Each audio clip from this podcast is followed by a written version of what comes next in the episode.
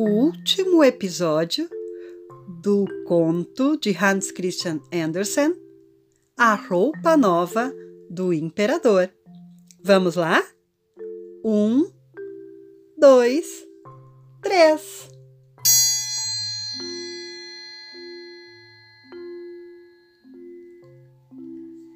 Na cidade inteira só se falava do magnífico tecido e o imperador quis vê-lo com seus próprios olhos, enquanto estava ainda no tear.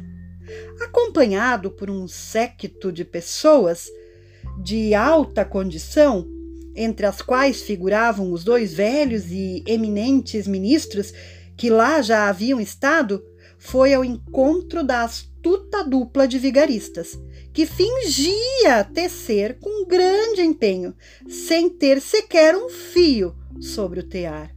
Não é magnífico? disseram os dois velhos funcionários.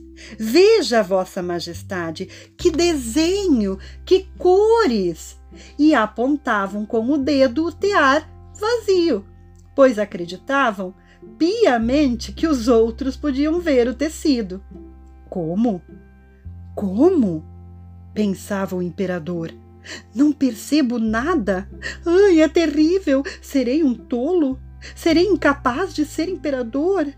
Não poderia me acontecer nada pior.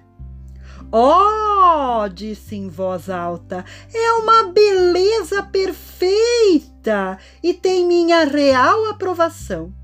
E balançava a cabeça, satisfeito, contemplando o tear vazio, pois não queria dizer que não podia ver nada.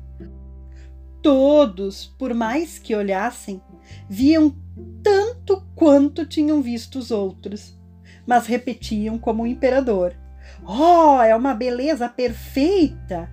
E o aconselhavam a vestir-se com aquele novo e magnífico tecido para comparecer à grande procissão que estava próxima.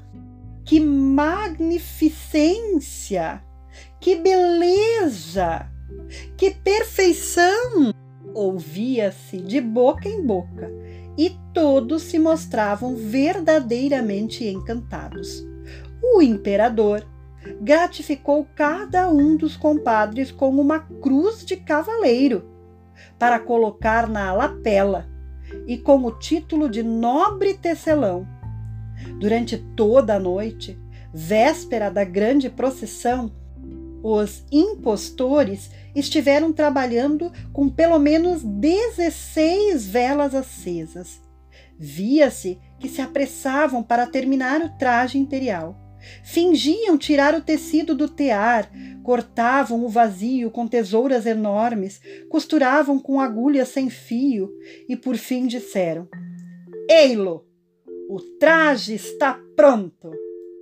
O imperador veio pessoalmente acompanhado pelos mais altos cortesãos, e os dois farsantes, levantando o braço no ar, como se segurassem qualquer coisa, diziam: Vede, estas são as calças, esta é a casaca, esta é a capa. E assim por diante. É tão leve como uma teia de aranha tem-se a impressão de não ter nada sobre o corpo, mas é justamente nisso que reside a virtude desta roupa. Sim, sim, dizia o séquito dos senhores, sem nada poder ver, pois nada havia, nada havia ali. Agora, queira Vossa Majestade Imperial ter a bondade de despir-se, disseram os compadres nós lhe vestiremos seu novo traje diante deste grande espelho.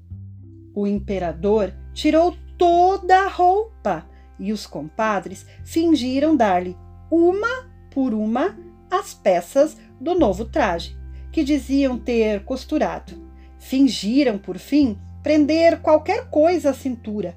Era a cauda. E o imperador mirava-se e remirava-se no espelho. Oh, que traje bem talhado! Como lhe cai bem! exclamavam todos. Que modelo, que cores, que ricos adereços! Lá fora já está à espera o palio que deve ser levado sobre Vossa Majestade durante a procissão, disse o mestre de cerimônias. Sim, estou pronto, disse o imperador. Achas que estou bem? E voltou-se mais uma vez para olhar-se no espelho, pois precisava dar a impressão de que realmente contemplava seu traje de gala. Os camareiros, que deviam segurar a cauda, apalparam com as mãos o chão, como se levantassem algo, e caminharam segurando o vazio, sem ousar deixar perceber que nada haviam.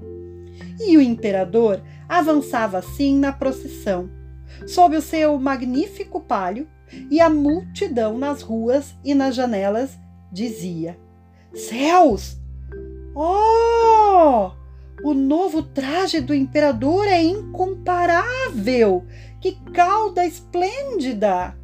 Ninguém, ninguém queria confessar que nada via, pois isso seria passar por um tolo ou incapaz em seu emprego. Nunca um traje do imperador obtivera tal sucesso. Mas ele está sem roupa! exclamou uma criança. Pelo céu, ouçam a voz da inocência, disse seu pai. E todos puseram-se a sussurrar, um ao outro, as palavras da criança. Mas ele, ele está sem roupa.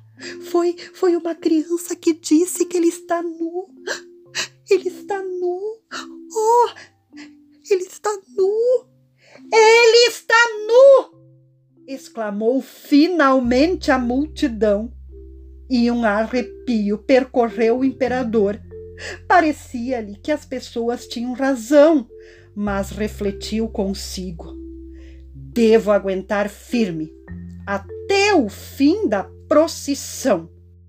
Endireitou-se altivamente e os camareiros o seguiram, segurando a grande cauda que não existia.